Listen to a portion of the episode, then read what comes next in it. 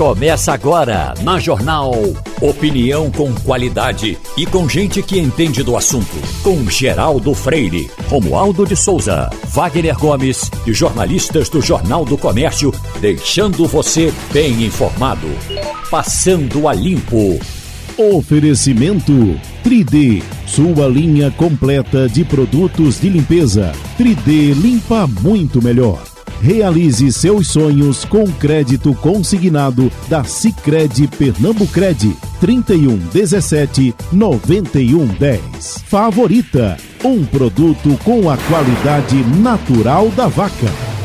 Eita, minha gente, hoje já 27 de maio de 2022, o Passando a Limpo está começando e tem nos estúdios, nesta sexta-feira, Wagner Gomes, Sandro Prado, e Fernando Castilho. Essa informação, já comentada há pouco por Romualdo de Souza, e vem sendo um assunto bem destacado no Brasil todo. Eh, foi ontem à tarde, foi ontem à noite, e certamente vai merecer mais alguns comentários. Acontecido em Sergipe, com a Polícia Rodoviária Federal, pegando um, um, um motorista dono de um carro, vamos dizer que ele estivesse errado, certo? Estava errado. E aí dizem que ele foi indisciplinado e jogaram na mala do carro, jogaram gás dentro e fecharam a mala. Rapaz, isso não. Em Castilho. Bom, bom dia, Geraldo. Bom dia, Sandro. Bom dia, Wagner. Bom dia, ouvintes. Olhe, poucas imagens podem destruir a imagem de uma instituição como aquela que foi publicada ontem, aquele vídeo que foi publicado. Uhum. No inconsciente coletivo do brasileiro, a Polícia Rodoviária é, lembra aquela imagem do chamado Vigilante Rodoviário, que é um filme que está no inconsciente coletivo das pessoas e que é, tem uma traça uma imagem da Polícia Rodoviária Federal como companheira, parceira, combatente do crime, e de repente você se choca com um grupo de pessoas é, que, que, que, pra, é, que, perpetra aquele crime. Aquilo ali não precisa ser muito brilhante, precisa, aquilo ali é classificado como um assassinato. Porque as pessoas colocaram um cara, como é que chama? Não havia como defesa da vítima. O que mais choca aquilo é que a Polícia Federal é a instituição brasileira que tem o melhor nível, eu digo de, de patrulhamento ostensivo, que tem o melhor nível intelectual. Porque é o seguinte, normalmente, acho que talvez 95% do profissional da Polícia Rodoviária Federal, que é um salário, que é uma, uma, instituição que tem um salário base a partir de 12 mil reais, ele tem nível superior. Então eu duvido, acho que as pessoas que rodam pelas estradas federais, duvido que ao ser abordado por um integrante da Polícia Rodoviária Federal, ele esteja não esteja impecavelmente trajado, não esteja adequadamente armado e não seja uma pessoa de nível intelectual muito alto. Então, aquele tipo de coisa é um negócio tão fora do padrão que é aquela história. É, eu só me lembro de ACM uma vez que disse o seguinte: primeiro a gente prende quem está na, naquela guarnição, depois a gente vai ver o que aconteceu. Aquilo ali é um caso clássico em que o comandante geral diz: prende Deixa o cara 30 dias no xadrez para a gente ver o que, é que aconteceu. Porque aquilo ali é, foi responsável pela destruição de uma instituição mais respeitada no Brasil, que é a Polícia Federal. Ou que é a Polícia Rodoviária Federal. A uhum. Polícia Rodoviária Federal tem, tem uma imagem perante a opinião pública melhor do que a Polícia Federal.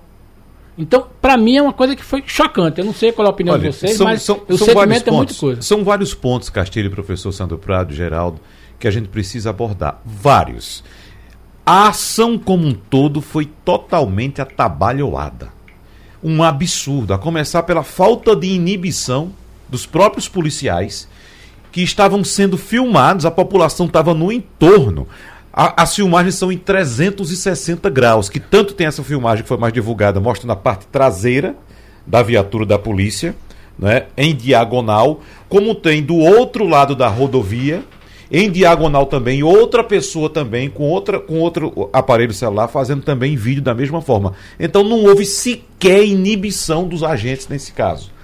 Utilizaram, ao que parece, ao que conste que foi divulgado até agora, gás lacrimogênio. Gás lacrimogênio. Abriram uma bomba, né? Exatamente, que segundo os especialistas, não é próprio para contenção individual, é próprio para contenção de multidões e em ambientes abertos.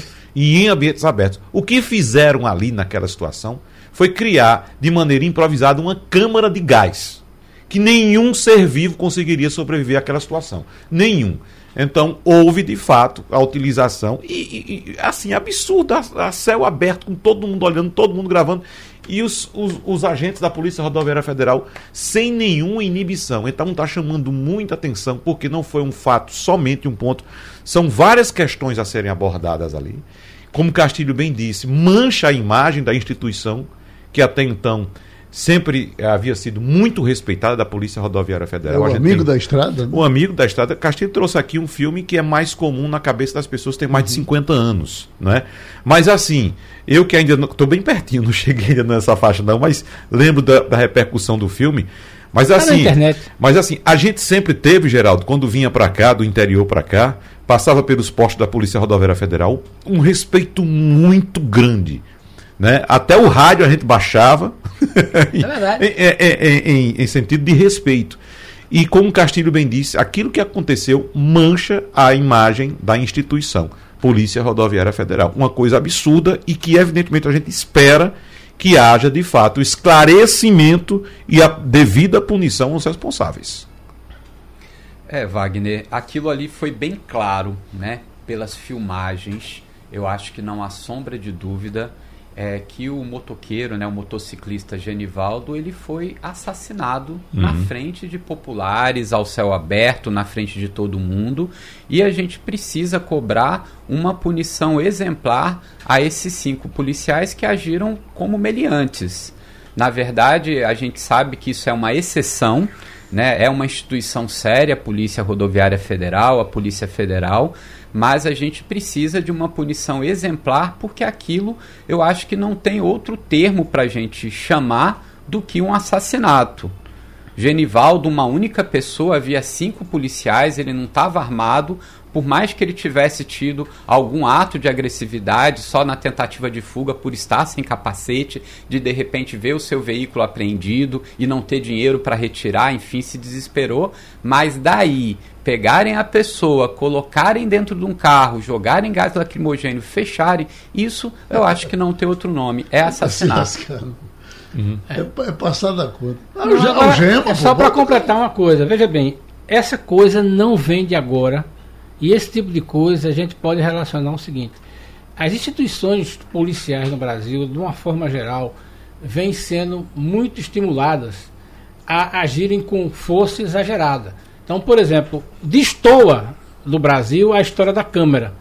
Quando você adota a Câmara, como adotou em São Paulo, os níveis uhum. de violência policial, né, tipo, as pessoas ficam perguntando se aquela desastrada operação que aconteceu no Rio de Janeiro, que morreram 25, 22 pessoas, tivesse sido com policiais com a Câmara no peito. Aquilo ali não teria sido feito daquele jeito. Teve gente que morreu a facada. Essa é uma coisa. Uhum. Segundo, é, a gente não pode esquecer duas coisas. Nos últimos atos que o presidente Bolsonaro fez motocicleta, o comandante-geral da Polícia Rodoviária Federal estava ao lado do presidente. Fardado. Veja bem, isso passa um sinal muito ruim. Isso não quer dizer que eu esteja aqui dizendo que o presidente é culpado por isso, não. Quer dizer o seguinte, que, como é que chama? O chefe é o líder. Então, esse tipo de comportamento tem desperta aquilo que Roberto Jefferson dizia, os piores sentimentos do uhum. ser humano. E aí, Geraldo, quando o comandante-geral vai para o presidente participar, como participou aquele dado contra o STF, o, presidente, o, o comandante-geral da, da, da, da Polícia Federal falou, as pessoas que têm comportamento se sentem estimuladas a fazer isso. Uhum. Então, é aquela história. Na Inglaterra, quando o, o, comandante saiu, eu me lembro que o comandante saiu porque teve um comportamento inadequado e ele pediu demissão da Scotland Yard porque a imagem da companhia. Esse tipo de coisa também tem a ver com isso é aquela história, está na hora de rever isso aí, porque o comportamento de alguns comandantes, eu não estou falando, não é comandante, a palavra não é essa, é mais adequada ao termo militar, mas de algumas instituições, quando o comportamento do, do, do, do dirigente máximo faz disso uma arma política, um, um, um, se apresenta politicamente, a corporação nem sempre Castilho, entende. Nós é vimos é isso. isso. aqui no, eh, no Estado, aqui no Recife, com aquele ato, eh, daquela aquela passeata. É. Né? onde o, os, policiais se acharam se acharam o direito de coisa. De jogar. Uh, Por quê? Porque certamente tinham esse tipo de coisa. E, aquilo, e, e, aquele caso é bom lembrar, aquilo ali é o seguinte, veja bem, o chefe da polícia, o, comand, o diretor, aliás, o secretário de Defesa Social estava dando uma entrevista. Uhum. Ele estava comandando a passeata, acompanhando tudinho. No momento que ele sai para dar uma entrevista, esse intervalo aí é que acontece aquele incidente. Ou seja, imagine o seguinte: certamente se o secretário de SDS tivesse naquele momento, não, que, que acontece, aquilo não teria acontecido. Uhum. Mas aí o comandante decidiu, tanto que depois foi substituído. É esse tipo de comportamento que a gente faz. Fiquei muito chocado com aquilo, porque, como disse o professor Sandro, como disse aquele ali, e eu também digo, aquele não tem outra palavra. Uhum. E aí eu só me lembro, só para finalizar, da história do velho ACM. Um problema como semelhante a esse tipo, ele disse, bom, primeiro a gente vai prender todo mundo. Bota todo mundo no quartel e aí a gente vai ver o que é que aconteceu. Porque senão a sociedade não vai entender aquilo como aquela história de que é, é, é uma, uma arbitrariedade do ponto de vista de um gestor, de um governante, é. Mas você precisa dar sinais. Acho que você está lembrando também, Geraldo, do caso dos tiros de bala de borracha que cegaram dois cidadãos. Aqui, Pronto, é, é isso aqui, aqui que a gente estava falando. É, e, e, outra coisa, ali também tudo filmado. É. Então, veja só, são tiros praticamente a queima-roupa. E é. você disparar uma arma um ano para ser punido no rosto de outra pessoa, uma arma que você tem a orientação, a orientação é, é para membros inferiores, utilizar aquelas armas em membros inferiores. E, e, o tiro foi disparado mirando o rosto da pessoa, o cidadão. Imagina o encontro com esses caras entre quatro paredes. Pois é. Vai ser fatalmente pois é. acontecerá. Que Nesse caso de Sergipe, da Polícia Rodoviária Federal, geral, tem outro agravante ainda, porque segundo o boletim de ocorrência, o cidadão lá, Genivaldo, que é, a família disse que ele tinha distúrbios mentais, inclusive que ele estava com a medicação no bolso que ele utilizava. Então, segundo o boletim de ocorrência, ele estava algemado quando foi colocado dentro da viatura. Aí... Ele já estava imobilizado. Ele já estava imobilizado. Algemado a gente entende, imobilizado. Né? Já estava. Então, é mais um agravante nessa história. Então veja só que ele já poderia ter tido outro destino, né? outro tipo de abordagem, outro tipo de tratamento muito diferente, evidentemente, desse que foi dado a ele. Professor Sandro Prado, esse encontro de Davos deixou alguma, alguma coisa importante? Muita gente falando, Paulo Guedes todo dia deu entrevista importante, eh, repercutiu, mas sobrou alguma coisa? Se a gente quiser comparar esse com aquele que o presidente foi lá e deu um depoimento e depois, depois foi muito curtinho, só repercutiu o tamanho do depoimento enfim, sobrou alguma coisa para o Brasil daquele evento? Ou para o mundo? Veja, é, nós estamos num momento da economia mundial e das relações internacionais bastante complexo. Né? Depois que a gente teve esse conflito bélico entre a Rússia e a Ucrânia, depois que as relações internacionais do Brasil foram abaladas é, durante o período de Paulo Guedes e principalmente do presidente Jair Bolsonaro, o Brasil ele ficou um pouco isolado do mundo, como se fosse o patinho feio em qualquer tipo de encontro, em qualquer reunião. E o Brasil ele tem tentado agora, no, nos últimos momentos pré-eleitorais, recuperar um pouco essa visibilidade internacional. Mas o que tem acontecido hoje é que se a gente não conseguir resolver esse conflito bélico entre a Rússia e a Ucrânia, é, a humanidade ela tem aí um, um, problema muito sério a resolver, porque há tempos atrás a gente estava imaginando que esse conflito poderia vir entre China e Estados Unidos, né, durante é, o período de Trump, porque as relações comerciais entre os países estavam estremecidas e tudo ali poderia gerar inclusive um conflito bélico mas eu acho que o foco de todos os organismos hoje supranacionais é para que a gente volte a ter paz no mundo, para que a partir disso a gente possa realmente ter aí um novo momento para o mundo em relação a, a estratégias políticas e estratégias econômicas. E o Brasil hoje, principalmente por questões ambientais, diz respeito à democracia, tudo que o Brasil vai representar hoje, ele representa o que a maioria dos países é totalmente contrário. Então a gente não tem muito a comemorar da participação do Brasil e das falas. As falas hoje, todas elas estão contaminadas pelo momento político, principalmente por causa da má avaliação do governo Bolsonaro. Então tem que se colocar o máximo possível que tenha sido positivo, mas infelizmente o Brasil tem feito uma participação pífia em toda e qualquer reunião entre o G20, G8, G7, em qualquer reunião que o Brasil possa estar como convidado ou como participante, é, nós não estamos aí cumprindo o nosso papel de democracia, de líder da América Latina em relação a ser o maior país, a maior potência econômica daqui é, vamos esperar para que as nossas relações internacionais melhorem no futuro. Castilho? Olha, eu acho que, o, pegando uma, uma frase do professor, o problema de Paulo Guedes nesse tipo de evento são as frases. Porque uhum. ele sai despejando é, um monte de frases e algumas entram para o anedotário, tudo um comentário o seguinte, ele criticar os bancos centrais do mundo inteiro por estarem agora aumentando a taxa de juros e dizendo que o Brasil fez primeiro porque começou a aumentar antes. Olha, se é uma coisa que internacional está marcada no mundo inteiro, foi que o Banco Central virou passageiro na crise da inflação. O Banco Central passou quatro meses observando a, a, a maçaranduba do tempo para mexer na taxa de juros. Então, certamente, o único país que não podia dizer que é exemplo disso é o Banco Central brasileiro.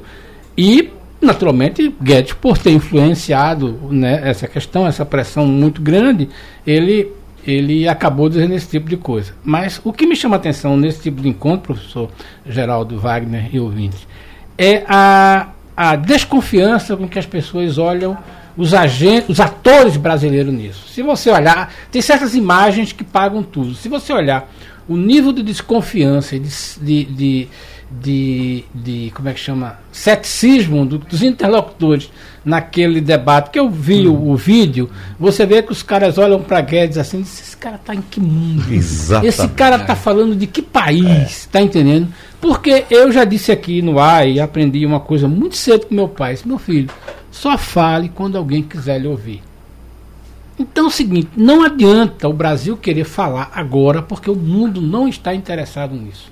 Então é muito chocante para a gente ver isso. E o Guedes, como é especialista nisso, ele monta um monte de frases que não tem muita relação, faz qualquer um, umas conexões desconexas e sai sem falar com a imprensa. E aí é aquela história, aí dá margem a esse tipo de interpretação. Ele não conversa com os atores, o que é mais grave.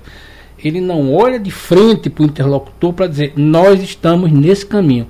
Isso é muito ruim. Delfinete, Delfinete tem uma, uma, um jeito de desprezar Fernando Henrique, que era o seguinte, quando ele ia para esses debates internacionais, ele dizia, meu Deus, ele aqui para gente que fala português diz o que diz, imagina é. o que é que ele não diz é. quando não se fala português. Não Esse fala. exemplo que Castilho recebeu do pai dele é bastante interessante. Só fale quando alguém quiser lhe ouvir.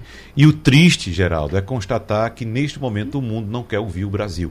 E essa história começou exatamente no primeiro ano do governo de Jair Bolsonaro, quando ele foi a Davos, teve um espaço de 50 minutos, 50 minutos e falou 4 minutos e meio. Ou seja, não falou nada. Desmanchou a programação. Desmanchou tudo, foi embora comer um sanduíche na barraca da esquina que tinha lá. Isso aconteceu, não estou exagerando, não. não. Isso aconteceu. Então, aquilo é um ambiente, é uma espécie de feirão dos países, onde os países vão apresentar ao mercado internacional suas qualidades. Então, como o Castilho disse, como o professor Sandro já exemplificou aqui, as pessoas olham, os compradores olham para o Brasil e dizem, que é isso que esse cara está vendendo? Isso não uhum. existe, não. Eles acham assim que o mundo, o Brasil vive numa bolha e ninguém sabe o que é o Brasil. E alguém pode chegar lá e dizer um bocado de besteira lá e todo mundo vai acreditar. Não, as pessoas sabem o que está acontecendo aqui sim. O mercado sabe o que está acontecendo. E, e, e, o mercado não acredita no que vai dizer lá, no que Paulo Guedes fala. Já estamos com o professor de Ciência Política, Adriano Oliveira.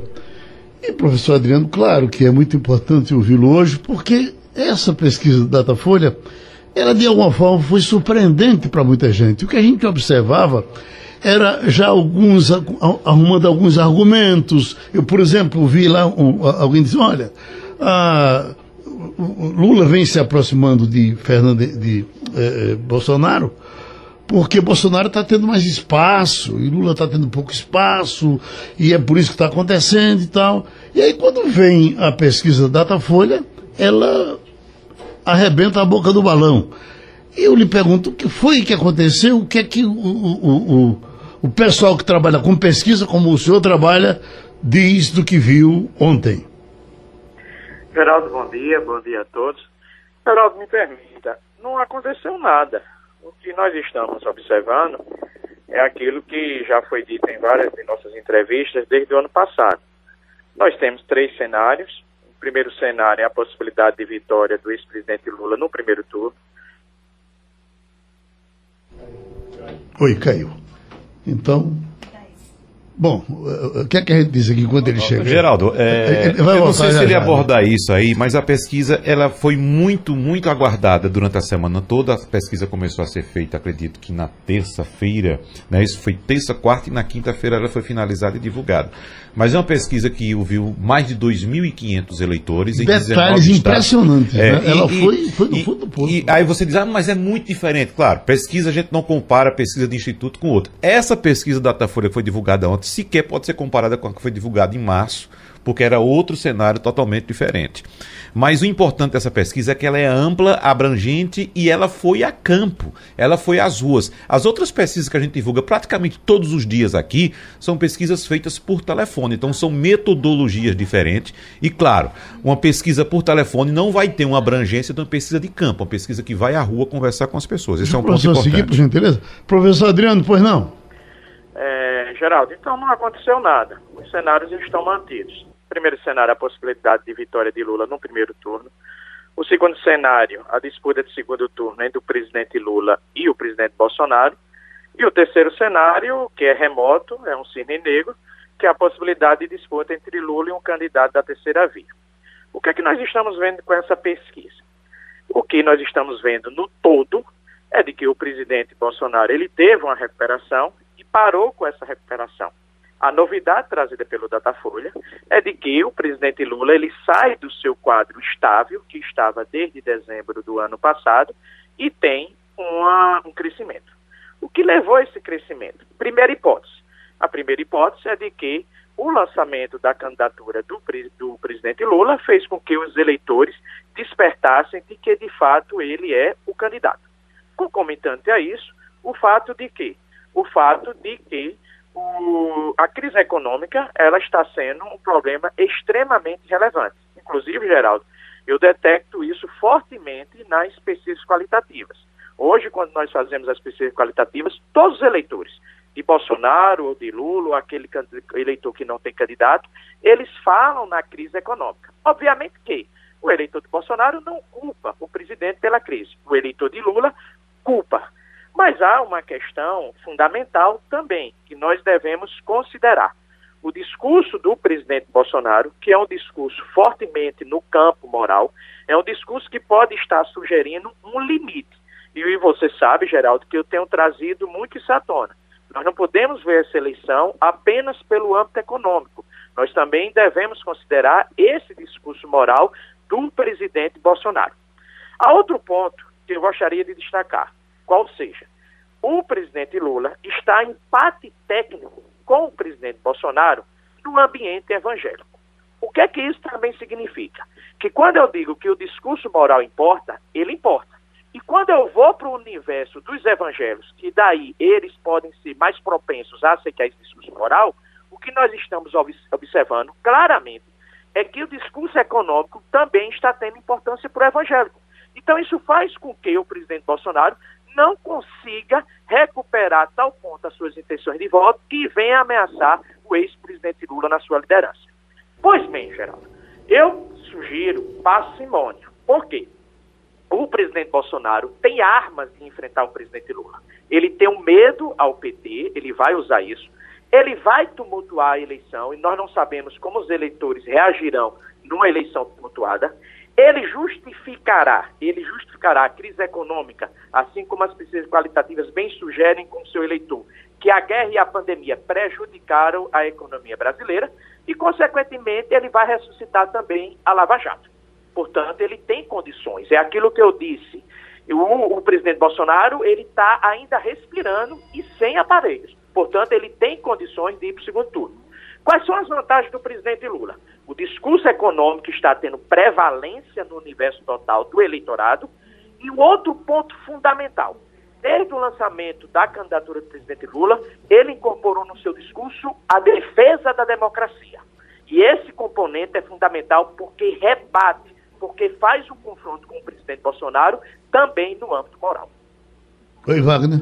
Professor Adriano Oliveira, ainda pegando essa questão do discurso moral que o senhor acaba de citar, quando a gente vai nos números do Datafolha, no segmento evangélico, Bolsonaro tem 39% e Lula tem 36%. Observe que temos aí um empate técnico, 39 a 36. Mas quando a gente vai entre os pobres, a diferença pró-Lula é gigantesca. Ou seja, de acordo com o senhor que está falando aí, a pesquisa corrobora isso, o fator econômico nesse aspecto tem pesado muito na avaliação do eleitor. Ou seja, mesmo aquele eleitor que se diz evangélico não está assim tão embalado no discurso do presidente Jair Bolsonaro. Questão 1 um que eu coloco para o senhor. O presidente Jair Bolsonaro teria errado em sua estratégia de falar somente para a sua base, para o seu grupo? Questão 2 que eu coloco para o senhor agora. Qual deve ser o posicionamento da pré-candidata Simone Tebet, que quer se viabilizar como terceira via? O senhor disse aqui semana passada, Simone Tebet tem que escolher um adversário. Nesse caso, o adversário ideal para Simone Tebet seria o presidente Lula, ou seja, ela centrar fogo contra o presidente Lula para tentar, por exemplo, conquistar votos de Jair Bolsonaro, já que o eleitor, em algum momento, se por acaso perceber que Jair Bolsonaro seria inviabilizado para derrotar Lula, poderia migrar para Simone Tebet. São duas questões que eu coloco para o senhor, professor Adriano. Wagner, boa pergunta mais uma vez. Veja, como estrategista e analista, eu vejo o seguinte: está muito claro, está muito claro, que as condições e do passado e as condições do presente, elas sugerem as condições do futuro. O que é que isso significa? Significa que se chegarmos a agosto e setembro nessas condições econômicas, e tudo tende a crer que nós chegaremos nessas condições econômicas, o presidente Lula terá condições muito claras de vencer a eleição no primeiro turno. Entretanto, nós não podemos desprezar o componente moral, o componente da tragédia. Ou seja, o presidente Bolsonaro, ele vai criar tumulto, ele vai reforçar o antipetismo, ele vai trazer a Lava Jato e vai, e não sei por que ainda não fez isso, ter um discurso para justificar a crise econômica, que é simples, culpar a guerra e culpar a pandemia. Só que ele não faz isso, embora os seus eleitores culpem a guerra e a pandemia pela crise econômica. Qual é o erro do presidente Bolsonaro? O erro do presidente Bolsonaro é de muito tempo. Em vez do presidente Bolsonaro ter caminhado para ser um candidato da centro-direita, o presidente Bolsonaro optou por ser um candidato de 20, 25%. Ou seja, ele quer falar para a sua base. Consequentemente, ele limita o seu crescimento eleitoral. Há tempo ainda para o presidente Bolsonaro fazer um ajuste no seu funcionamento, ser um candidato de centro-direita um candidato que respeite as instituições, um candidato que respeite a urna eletrônica, um candidato que converse com os governadores e um candidato que reconhece a situação da economia, mas sabe a quem responsabilizar, mesmo que seja uma responsabilização não tão verdadeira, que no caso é a pandemia e a guerra. Portanto, se o presidente Bolsonaro insistir nesse radicalismo, é claro, eu tenho uma dúvida, como os eleitores reagirão. Mas as condições de hoje mostram claramente que se a eleição se a condição se permanecer, a condição de outubro permanecer igual hoje, o discurso econômico prevalecerá. Em relação a Simone Tebet, Simone Tebet, essa pesquisa foi uma ducha de água fria não só para Simone, mas também para Ciro Gomes. Por quê? O PMDB, por exemplo, nordestino, qual, qual, em qual condições um candidato do PMDB a deputado federal, a deputado estadual, vai chegar numa comunidade, vai chegar numa cidade do interior de Pernambuco e pedir voto para Simone Tebet. Não tem condições. Ele não tem condições nenhuma.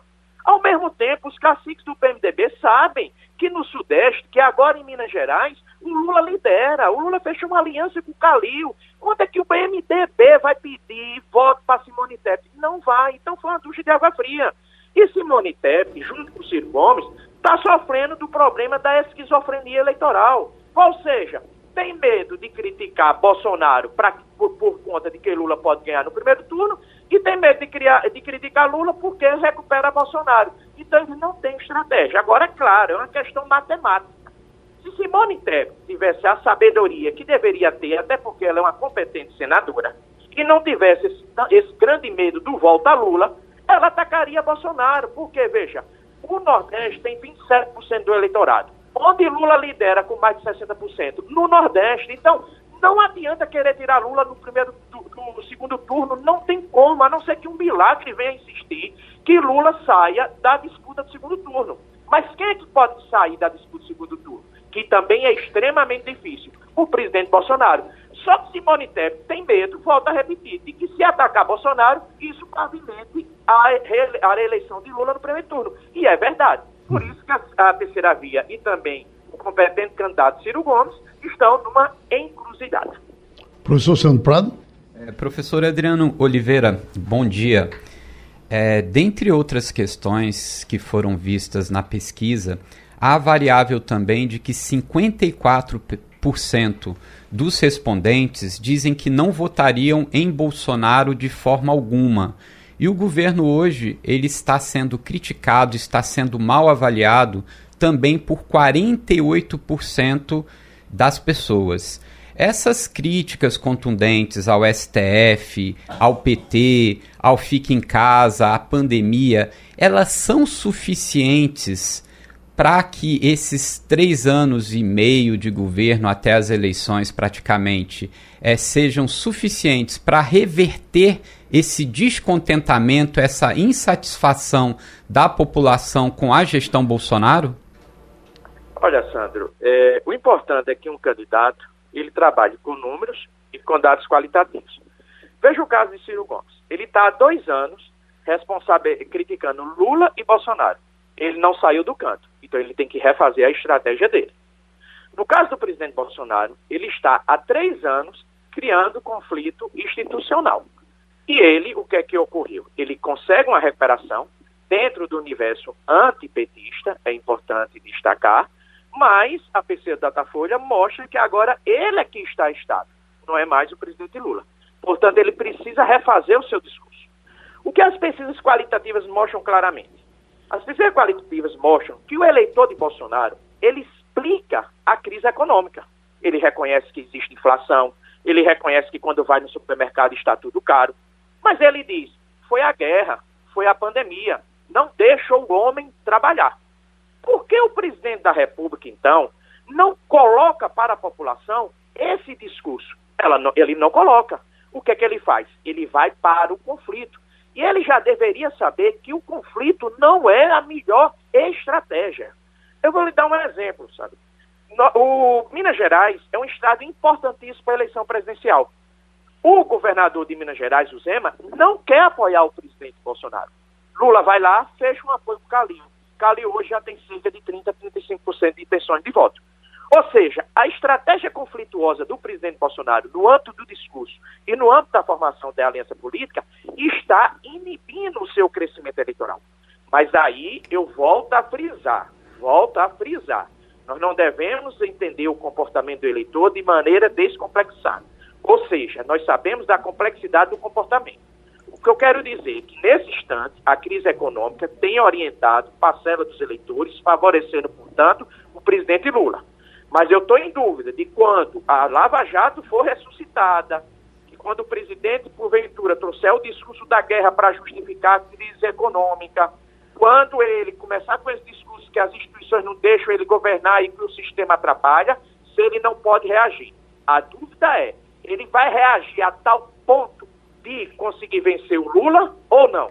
Essa é a dúvida nesse instante. Por isso que eu peço paciência. Embora, embora, que está posto hoje em termos de cenário é, em primeiro lugar, as condições do presidente Lula vencer no primeiro turno estão postas. Cabe a ele agora é, administrar, inclusive quando ele incorporou o discurso moral, o, tema moral ao seu discurso na defesa da democracia e também a crise econômica. Segundo lugar, temos o cenário do Lula e o Bolsonaro no segundo turno.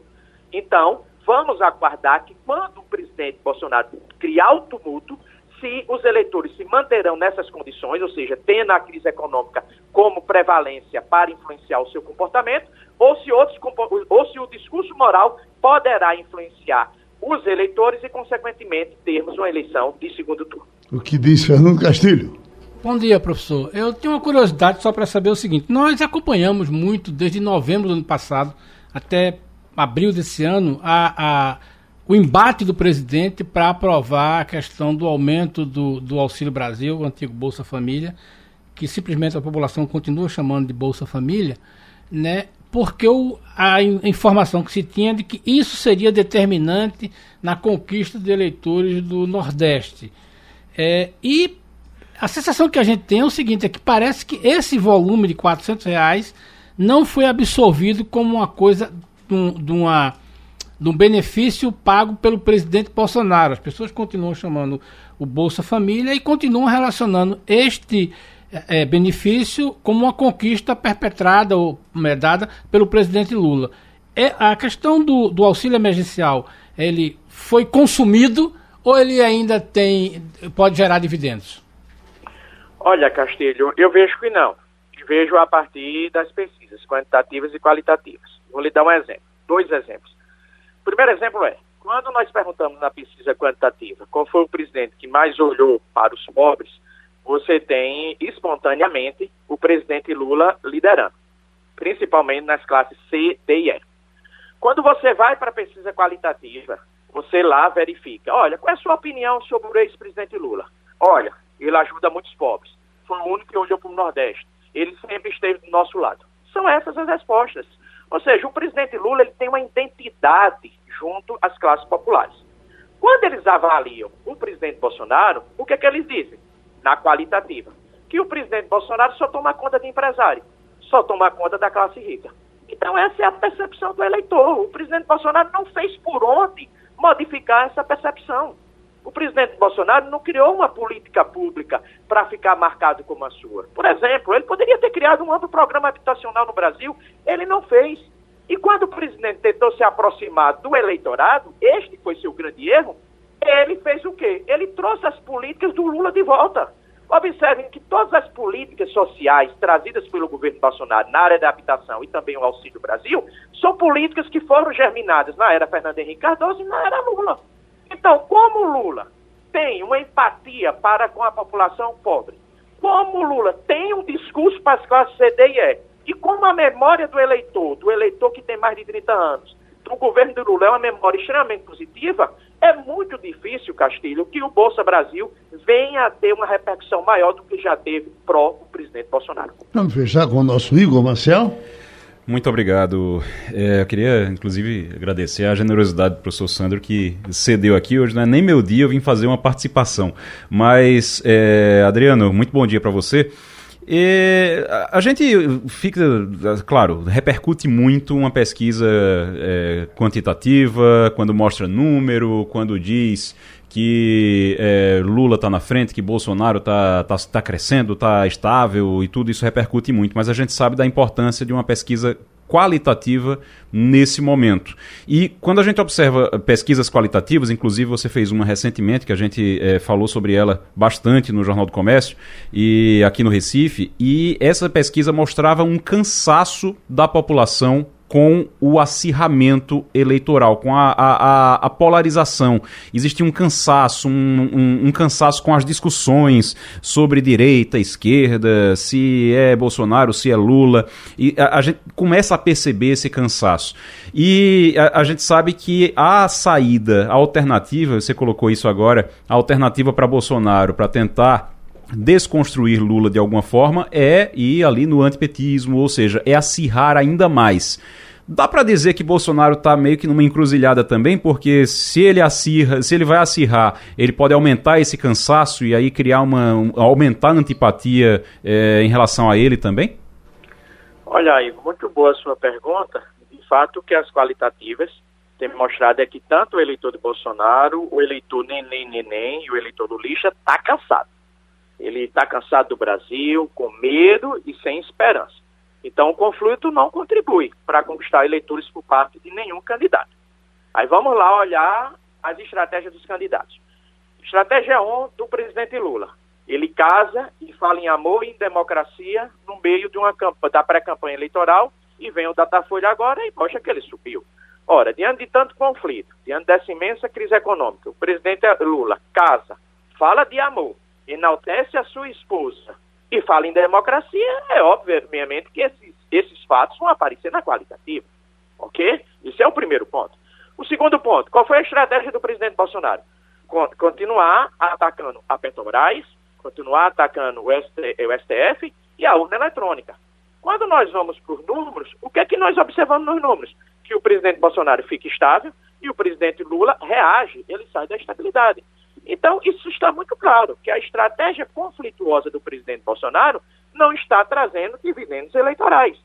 E é importante salientar, o presidente Bolsonaro, ele não pode ficar entender que aquele grupo político dele, o grupo bolsonarista de 20 a 25%, que justifica a crise econômica, ele diz muito claramente, é, Igor, na pesquisa qualitativa, ele diz, olha, eu sei que o combustível está alto, mas a culpa não é do presidente, tudo é culpa do presidente, a culpa é da Ucrânia, a culpa é do petróleo, esse problema está no mundo inteiro.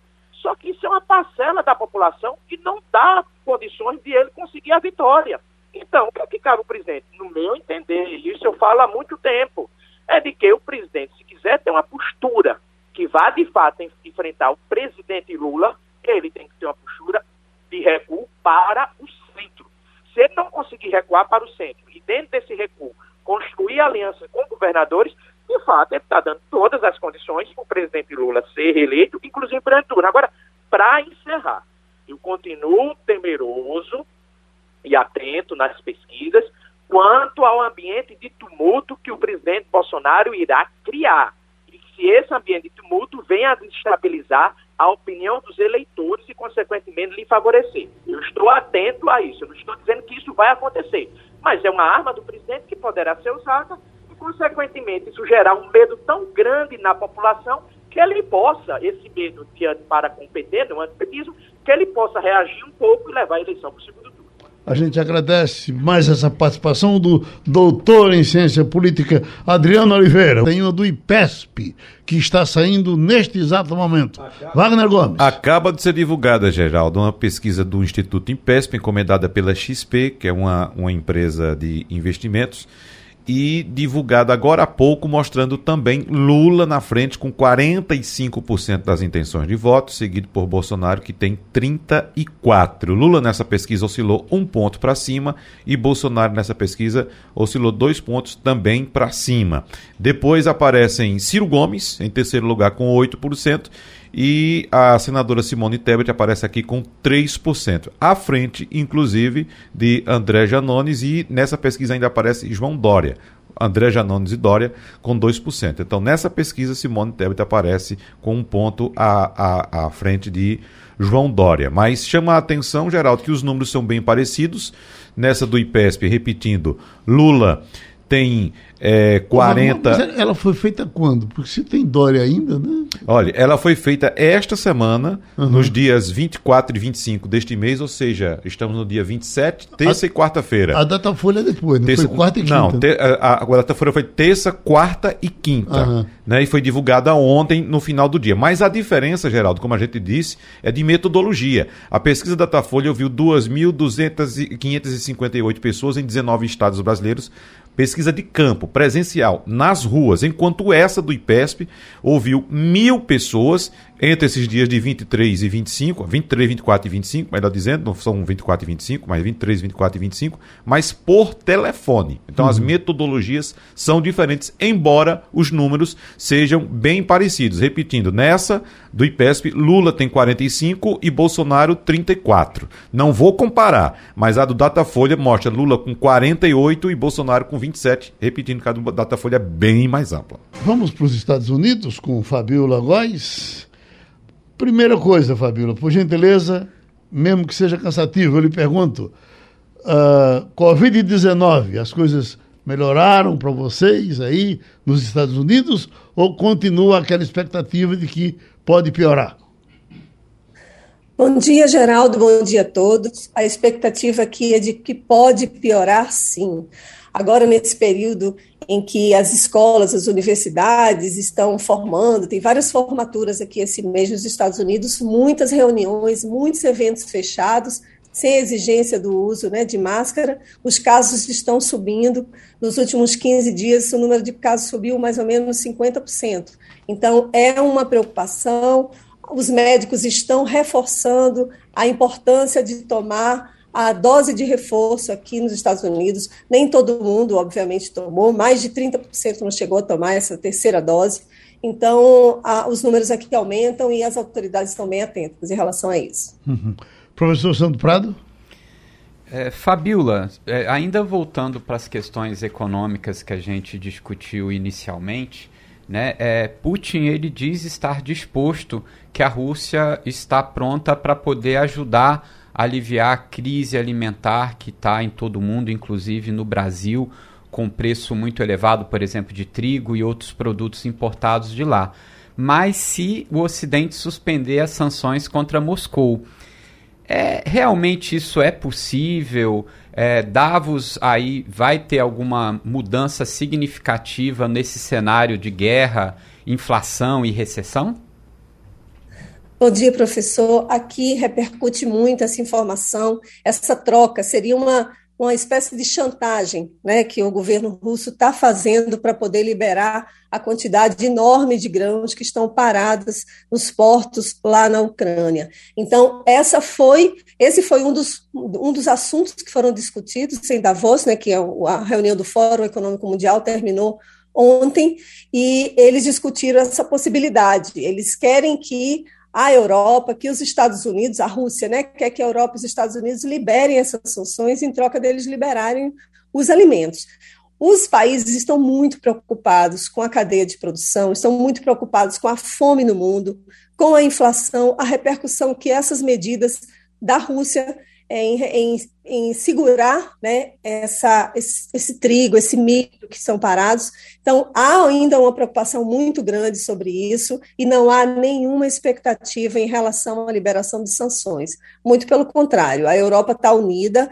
Né? Ontem, o, o primeiro-ministro da Alemanha chegou a falar que não que a, que a Rússia vai perder a guerra, que os países da Europa estão unidos em torno dessa finalidade e a OTAN se mostra também muito mais unida, com Finlândia, Finlândia Suíça tentando entrar aí para a OTAN, então não há a menor expectativa de acabarem com essas sanções. Você que é guerreiro aí, eu, essas coisas que eu lhe pergunto sempre. Olha, eu estou vendo aqui essa manchete. Presidente da Ucrânia rejeita ideia de entregar parte do território à Rússia para obter o cessar-fogo. Será que esse Zelezinho não está gostando dessa guerra porque ficou popular? que o mundo hoje o tem como uma, uma liderança, se a gente for procurar outra liderança do mundo hoje, talvez não encontre outra além de Zelezinho. Concorda não, Wagner? É. E, e, de repente ele diz, se eu for negociar isso aqui agora, eu vou voltar para o meu ostracismo. Isso se comenta, Fabiola? Comenta muito aqui, né, o Zelensky, ele está realmente no foco aí de todas as negociações e conversas. Aqui nos Estados Unidos, a imagem dele é uma imagem muito positiva para o Ocidente, né, eu já venho falando aqui, transformaram em herói, né, o presidente da Ucrânia, e ele fez, algumas pesquisas já, já saíram lá na Ucrânia, dizendo que só 10% da população aprovaria uma medida como essa, de ceder territórios da Ucrânia para os russos em troca do fim da guerra. Então, essa guerra não vai acontecer, porque vai continuar acontecendo, né, não vai parar agora, porque não há nenhuma vontade política, obviamente, de ceder territórios para a Rússia. Uhum. Wagner? Fabiola Góes, vamos fechar a semana trazendo, evidentemente, mais um olhar sobre é, mais uma tragédia americana, né? Que foi o ataque à escola lá no, no Texas, matando 19 pessoas é mais um ataque. É, na semana também tivemos, final de semana passada, aquele ataque lá no supermercado, outro ataque na igreja. Enfim, é, Fabiola, nos últimos 10 anos foram 900 ataques desse tipo nos Estados Unidos, feitos por americanos dentro dos Estados Unidos. Dá uma média de sete incríveis. Sete e meio ataques por mês. É uma coisa absurda, Fabíola. Mesmo assim, os republicanos do Senado americano bloquearam ontem um projeto de lei que visava fortalecer os esforços do governo para combater o terrorismo doméstico. Ou seja, o lobby das armas continua imperando nos Estados Unidos e certamente daqui a algum momento vamos ter mais um caso para relatar e mais vítimas aí nos Estados Unidos com essa liberdade que as pessoas têm para entrar num supermercado e comprar um fuzil AR-15, Fabíola Góes. Bom dia, Wagner. Olha, isso é um câncer aqui nos Estados Unidos e ninguém consegue controlar. O problema é o lobby das armas, que é fortíssimo. E veja bem, hoje vai ter um evento promovido pela Associação Nacional de Rifles, que é uma associação poderosíssima, que tem o domínio praticamente do Partido Republicano. Inclusive, o presidente, o ex-presidente Trump, vai participar e vai fazer um pronunciamento hoje nesse encontro. E é exatamente no Texas onde ocorreu essa tragédia. Essa tragédia já matou, né? A gente tem os números, são 21 pessoas, sendo entre eles 19 crianças. E a gente soube ontem que o marido de uma das professoras acabou morrendo de ataque cardíaco dois dias depois do, desse crime, desse massacre. E eles deixam quatro filhos. Então é uma tragédia que atingiu toda uma população. O presidente Biden vai hoje, na verdade, domingo, ele vai se encontrar com os moradores dessa cidade de Uvalde, uma cidade pequena, a 100 quilômetros da fronteira com o México, e é realmente um momento em que há discussões muito grandes. O Congresso americano não consegue avançar com essas, essas regulações de armas. Aqui nos Estados Unidos tem a segunda emenda americana na Constituição em que permite o uso de armas. Eles não discutem, obviamente, em acabar com essa emenda, mas eles querem, os democratas querem uma regulamentação maior e querem também impedir que sejam vendidas armas desse de AR-15, por exemplo, que tem uma capacidade letal enorme de matar várias pessoas ao mesmo tempo e também de antecedentes criminais. O rapaz que comprou essa arma tinha 18 anos, tinha recém completado 18 anos e cometeu esse massacre. Então, toda vez que acontece um crime como esse, os Estados Unidos discutem esse tema, mas infelizmente esse esses, esses massacres ainda vão acontecer muitas vezes porque o lobby é muito grande e ninguém consegue avançar para definir uma legislação em que todos os estados pudessem cumprir, porque aqui os estados têm muita, muito, muito poder e, e cada estado legisla de uma maneira diferente. Texas, por exemplo, libera armas para qualquer pessoa que chegue para comprar. Fernando Castilho? Fabiola, é, ontem foi comunicado, anunciado, né, com muita é, evidência, a confirmação da presença do presidente Bolsonaro na cúpula das Américas. Mas há uma informação que está sendo divulgada hoje que isto não aconteceu por iniciativa do presidente que decidiu. Na verdade, o Biden mandou o ex-senador Christoph Dodd ao Brasil para conversar pessoalmente com o Ministério das Relações Exteriores e até com o presidente, no sentido de convencê-lo a ir à reunião, inclusive oferecendo esse encontro é, privado dos dois. É, isso, como é que isso está sendo visto? É, é isso mesmo? Quer dizer, o presidente vai porque foi convidado especialmente pelo presidente Biden?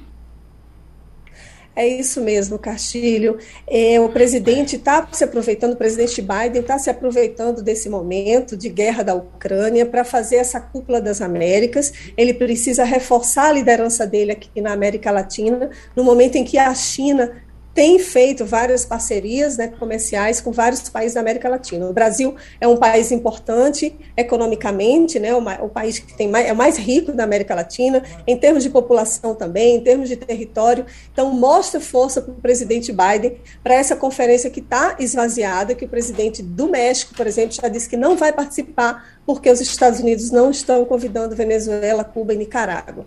Então, o presidente brasileiro vindo para essa cúpula, participando desse evento, melhora a imagem do Biden. E, por outro lado, o presidente Bolsonaro também tem interesse, porque viria para cá num primeiro encontro também que teria, numa uma conversa bilateral aí com o presidente americano, que isso ainda não aconteceu até hoje, né, já no final do mandato do presidente Bolsonaro. Então, seria um momento de o Brasil também mostrar que não está isolado, né, que o presidente Bolsonaro não está isolado, porque teria aí essa conversa com o presidente Biden. Já tem gente falando que isso não vai impactar muito na imagem do Bolsonaro, ajudá-lo nas pesquisas, porque os, isso daí não afetaria, vamos dizer assim, a imagem dele em relação às pessoas que já estão decididas a votar nele. Mas o presidente estava preocupado em vir para cá para não deixar ir a campanha eleitoral e queria ficar mais no Brasil nesse momento em que principalmente ele está em queda nas pesquisas. Bom fim de semana, Fabiola Góes. A gente se encontra a qualquer momento e terminou Passando a Limpo. A Rádio Jornal apresentou opinião com qualidade e com gente que entende do assunto. Passando a Limpo.